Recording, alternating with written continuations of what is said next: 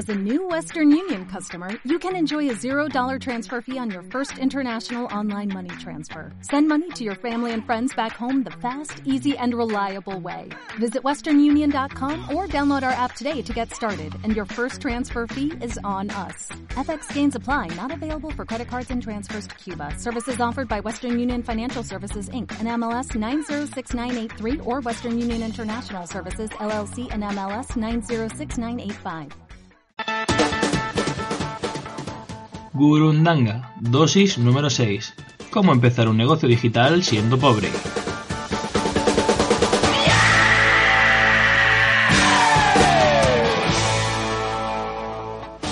¿Quieres emprender un proyecto o negocio y no tienes ni un euro?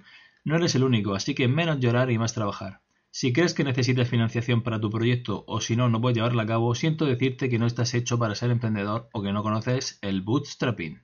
Muchos emprendedores buscan información antes de empezar el proyecto o cuando tienen una pequeña parte desarrollada para mostrarlo, y si no consiguen financiación se retiran o abandonan su idea.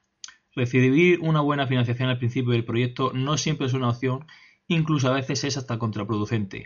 No existen unos pasos determinados para montar un negocio, ni siempre se empieza por recibir un capital. Incluso los inversores a veces se equivocan e invierten en proyectos destinados al fracaso. Entonces, ¿qué hacemos en este caso? Pues déjame que te presente el bootstrapping. El bootstrapping es el acto de iniciar un negocio o emprender un proyecto con poco dinero y o recursos. Esto lo habrás escuchado alguna vez, pero es cierto a medias. El bootstrapping es mucho más que eso. Es una disciplina, es una mentalidad y es una forma de hacer las cosas, por lo menos para mí. El modo de pensar o las decisiones que tienes que tomar y la forma de actuar va acorde al bootstrapping. Si intentas crear el mismo negocio partiendo con 10.000 euros o con 150, está claro que las decisiones y las acciones no van a ser las mismas, pero el resultado final sí tendría que ser el mismo o muy parecido. Ahí es donde entra la mentalidad del bootstrapping. Muchos emprendedores eligen esta opción como primera, no por falta de dinero, sino porque es una forma de empezar un proyecto en el que todo depende de ti mismo y tu capacidad de sacar la adelante, de ti mismo o de un equipo pequeño de personas. Es como un reto personal donde todo el control recae en tus manos. Al principio serás el hombre orquesta. Para quien no sepa qué es el hombre orquesta, es cuando lo haces todo. Cuando te dedicas a hacer la venta, el marketing, cuando a desarrollar el producto, a venderlo, a hacerlo todo, vamos. Pero lo importante de esto es dejar de, de serlo, saber delegar y centrarte en tus funciones dentro del negocio. El problema de muchos emprendedores es que se quedan en este paso y limitan su negocio a ellos mismos, con la imposibilidad de crecer o escalar el proyecto. Lo que sería igual a ganar más dinero, eh, quiero decir, ayudar a más personas y aportar más valor. Las características de empezar un negocio online con el método, metodología bootstrapping o como quiera llamarse, sería eh, que los clientes son lo más importante al principio. Ya que no vas a tener financiación externa, lo más importante es tener un producto mínimo viable lo antes posible y tener ciertos clientes que validen la idea y que, y que paguen por ella. luego más adelante explicaré los pasos más detalladamente de cómo lo he hecho yo como, o cuáles son los pasos que sigo yo para montar los negocios online. Pero de momento sigo con las características. Otra característica que necesitarás será, será que seas un gran vendedor al estar tú solo, por muy bueno que sea el producto y muy bien que lo hayas hecho, solo lo sabes tú. Si no lo sabe el resto de gente y no lo vendes bien, eh, no, no vas a conseguir tener clientes al principio y no vas a conseguir ir dándote a conocer.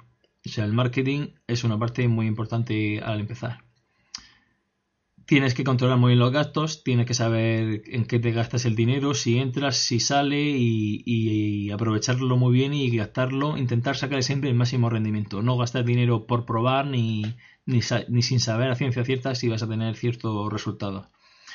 Eh, hablamos de, de, poco dinero, o sea, con bootstrapping no quiere decir que no te gastes ni un euro, pero sí que a lo mejor que con 150, 200 euros seas capaz de lanzar un proyecto. Eso sí, invirtiendo mucho tiempo. También será muy importante que analices las métricas. Cualquier métrica eh, puede marcar la diferencia. Tienes que ver cuáles son las que más te benefician y sacarle el máximo partido. Si tu negocio depende de que los usuarios usen mucho tiempo determinada cosa, pues tendrás que ver cómo hacer que eso sea así. Si depende de que reciban muchas visitas en una web por lo que sea, pues tendrás que enfocarte en eso. Por lo tanto, es muy importante saber cuáles son las métricas principales de tu negocio y explotarlas al máximo. Hay que tener en cuenta que esto es un viaje. Cualquier proyecto de este tipo, eh, a menos que tengan mucha suerte o, se haga viral de alguna manera, es un, recorrido de largo plazo. No tengas en mente hacer un sprint eh, y que en tres meses ya estés facturando y viviendo la vida de tus sueños. Así que tendrás que tener en cuenta que irá poco a poco, que muchos factores no estarán bajo tu control y tendrás que tener paciencia y perseverancia. Al estar limitado en, recursos, tendrás que priorizar muy bien tus batallas y tendrás que elegir, saber, tomar muy buenas decisiones y saber hacia dónde ir o qué estrategia seguir, ya que aunque tomar una mala decisión, una mala estrategia no vaya a hacer que cierres el negocio, o sí, depende de lo mal que sea, sí que a hacer que te retrases mucho y que sea muy contraproducente. Por lo tanto, llegado el momento que tengas que decidir entre hacer una cosa u otra, pues tendrás que saber tomar esa decisión y saber cuál es lo mejor para el negocio. No puedes estar con muchos frentes a la vez abiertos. Hay una frase del fundador de Twitter que dice, el tiempo y la perseverancia y los 10 años que llevo intentándolo finalmente hacen parecer que he tenido un éxito de la noche a la mañana.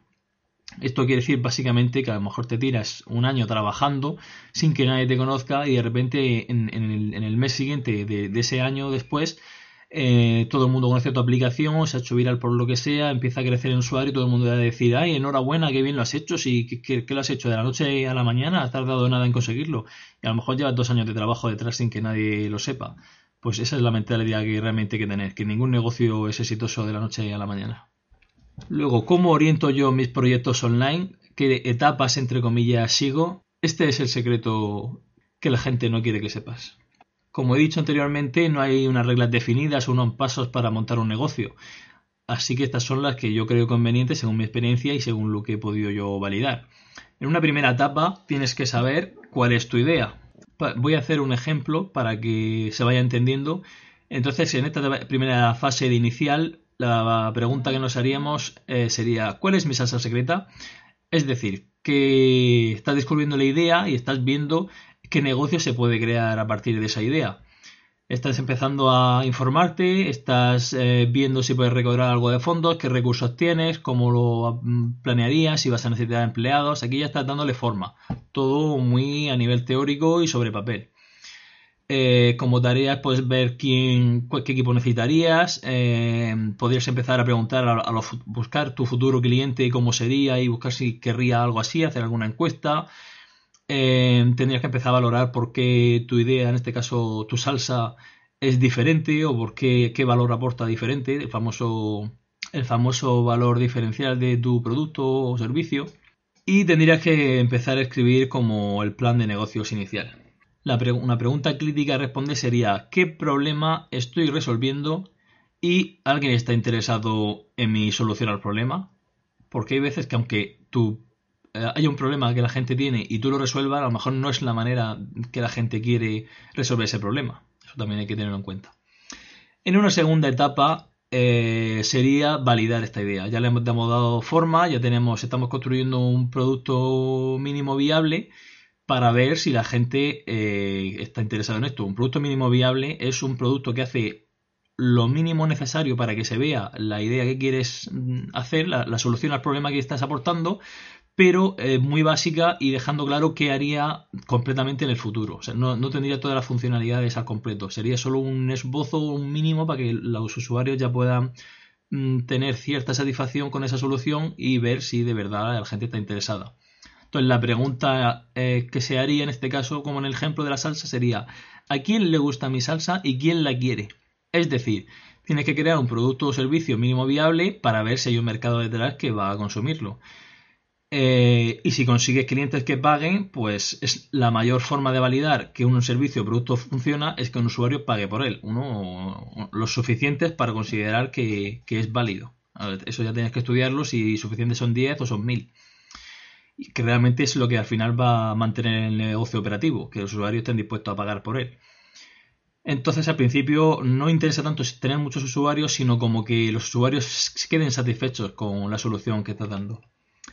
eh, las tareas principales de esta etapa sería que definieras unas características principales de tu producto, que tuvieras ya cierta cantidad de usuarios que fueran manteniendo un poco los gastos, aunque no cubriera gastos, pero evidentemente que ya hubiera un empezar a haber ingresos.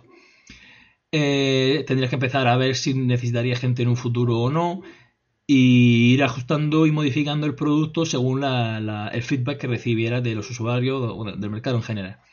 Las preguntas críticas a responder serían ¿Está la gente dispuesta a gastar dinero o al menos a interesarse por lo que ofrezco?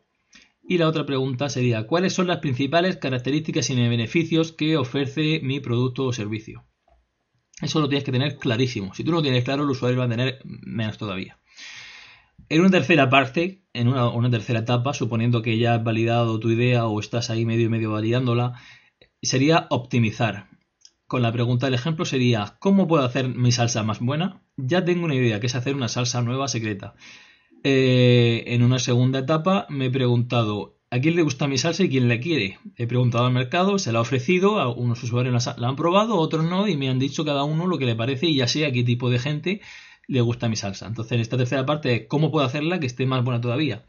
¿Qué significa esto? Hay que ajustar más el modelo de negocio y ajustar más ese servicio, ese producto enfocado a lo que sus usuarios quieren o el feedback que he recibido o las encuestas que yo he hecho o, el análisis de las métricas que tengo y lo, que me va diciendo, etcétera, etcétera. Al fin y al cabo tienes que ir experimentando y eh, mejorando el producto o el servicio y sacando conclusiones y ajustando el precio de ese producto a acorde a lo que vas mejorando se entiende que cuando haces un producto mínimo viable, el precio al principio es bajo o muy bajo, lo justo para que los usuarios vayan entrando, pero conforme ese producto va mejorando en calidad y en servicio que va ofreciendo y tiene más usuarios y están dispuestos a pagarlo, va, aumentando el precio.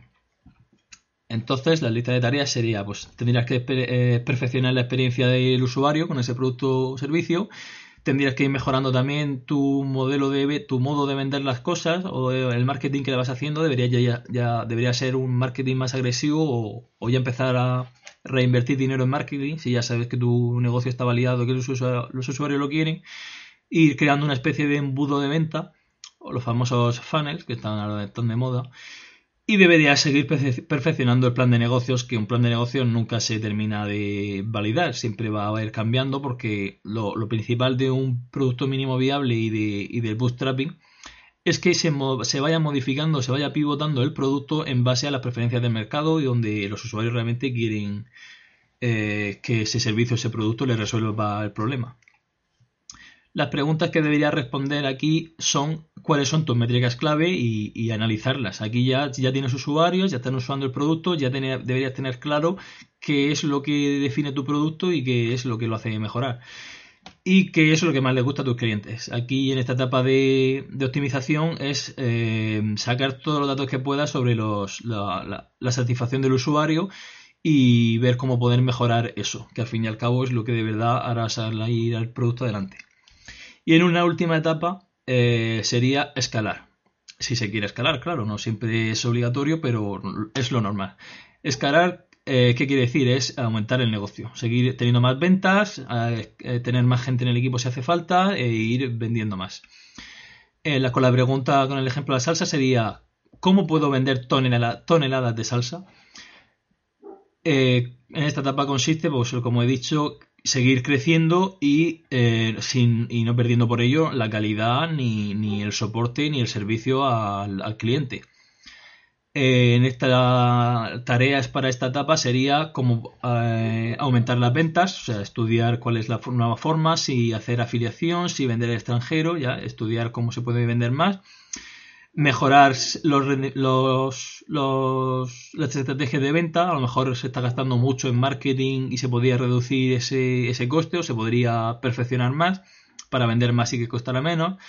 Eh, a lo mejor habría que aumentar el equipo. Simplemente es que con 105 personas vendéis tanto. Si esperáis 7 personas venderéis tanto más. Siempre que sea escalable. O sea, si para vender uno necesitáis 5 personas y para vender dos necesitáis 10, eso no es escalable. Pero si para vender uno necesitáis 5 personas y para vender 10 necesitáis 6, sí es escalable. Básicamente la escalabilidad depende de que si para vender más necesitáis más gente en, casi en proporción, no, no, no exponencialmente, sino en proporción, entonces ahí tenéis un problema. Y las preguntas para responder en esta etapa sería eh, cuáles son las cuestiones que impiden el crecimiento, o sea, ver si no estáis creciendo bien o, no, o estáis teniendo problemas para escalar, por qué, qué es lo que impide eso y cómo cambiarlo, mejorarlo, y cómo hacer el proceso de ventas lo más automatizado posible. Aquí lo principal del modo de, vender por internet en un negocio online es que esté todo lo más automatizado posible. No que haber una persona llamando para vender ni cosas por el estilo. Se puede tener también, ¿no? Pero lo principal es tener modelos de, publicidad, de, de venta, de newsletter que, que sean eh, automatizados y que vayan creando un embudo de ventas a los usuarios. Ventajas e inconvenientes podría decir que es una ventaja porque no necesitas a nadie, depende de ti o del grupo de personas que tú quieras, los recursos que tengas, eh, no necesitas financiación externa y por lo tanto depender de nadie. Eh, la empresa al principio, si sale bien, bien, todo será, casi todo será beneficios en un principio, no tendrás deudas, no habrás tenido que pedir mm, un crédito al banco, no deberás dinero a la gente, por esa parte bien. Eh, hace que desarrollen mucho más la creatividad, porque ya que tiene recursos limitados, tienes que conseguir mm, grandes cosas igualmente con recursos limitados. Eso básicamente es creatividad. Vas a tener que hacer una serie de estrategias muy creativas que con poco dinero den buenos resultados. Y también eh, te será más. Te, a ver si lo digo hoy. Hará que sea más consciente del gasto y del dinero y de cómo aprovecharlo al máximo. Los inconvenientes que tiene esto, pues según para qué tipo de negocios la financiación puede limitar el proyecto en sí. Hay proyectos que realmente o tienen financiación porque tienen que comprar material o cualquier cosa o no pueden llevarse a cabo de esta manera. También hay los proyectos que requieren financiación al principio y requieren de dinero, eh, suelen requerir dinero a lo largo del proceso, a lo largo de los meses, por lo que tener clientes o tener beneficio, beneficio no, tener eh, ingresos de, de, los usuarios es primordial cuanto antes, si no, tu propio gasto te pueden acabar cerrando el proyecto. Y también eh, el problema, el inconveniente de, como he dicho al principio de, este proyecto es que tienes que hacer demasiadas cosas. Tendrás que aprender de todo, de cosas que no has visto en tu vida y que seguramente no se te den bien, pero es lo que hay. Al principio, si no quieres gastar dinero, tienes que gastar tiempo y mucho. Y te lo digo por experiencia. Así que eso es todo. Esto es la manera de que empiezo yo los proyectos. Esto junto con la metodología Lean, que explicaré en otro apartado, en otra dosis, perdón. Eh, y, es lo que yo recomiendo a todos los emprendedores que quieren hacer un proyecto online. Eh, principalmente si suele haber una web detrás, sí, hay cierto gasto, siempre dicen, pero es que te digo, gasta. Una web en un servidor barato, en un hosting barato, te puede costar a lo mucho 60 mm, euros al año, 80 si me apuras, como mucho. O sea, realmente no es dinero. Al mes son 5 o 6 euros no es dinero eh, para hacer este tipo de cosas. Eso es lo que viene siendo la web para hacer la publicidad y todo eso. Luego si tienes un producto aparte, eso ya esas cuentas las echas tú, que yo no trabajo con productos gracias a eso. Así que esto ha sido el bootstrapping. Una metodología que te llevará a tener tu creatividad al máximo, a conocer cosas que antes no conocías, a aprender todos los días, a trabajar duro, a ser persistente y a innovar y perseverar. Espero que te haya gustado, déjame en los comentarios qué te ha parecido y si usarás esta metodología en tus proyectos. Y esto ha sido todo por hoy. Nos vemos en la próxima dosis. Hasta luego.